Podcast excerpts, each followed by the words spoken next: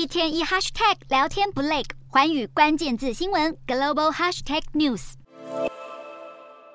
这个月十日才刚正式宣誓就职的现任捷克总统帕维尔，一直秉持着友台立场，甚至自诩为促进我国与欧洲关系的幕后推手。而捷克众议院议长艾达莫娃也与帕维尔态度一致，在近期也将带领大规模的代表团出访我国。而捷克官方代表团的出访计划也在意料之中，受到了中国的强烈反对。对此，艾达莫娃则表示，中方的抗议并不让人意外，并强调捷克是一个主权独立的国家，有权利自由做出任何决策。因此，捷克当局并不会受到中方影响而改变甚至取消本次的出访计划。而近期将出访我国的欧洲国家官员，除了捷克代表团外，还有德国联邦教育及研究部部长史塔克瓦特辛格，预计在二十一日就会抵达台湾。至于德方这次访台交流的重点，则会聚焦在强化半导体研究与发展专业人才等方面。事实上，史塔克瓦特辛格是二十六年来德国政府中首位出访我国的部长级人物，因此史塔克瓦特辛格的本次出访也被外界视为我国与德国之间拓展合作关系的重要里程碑。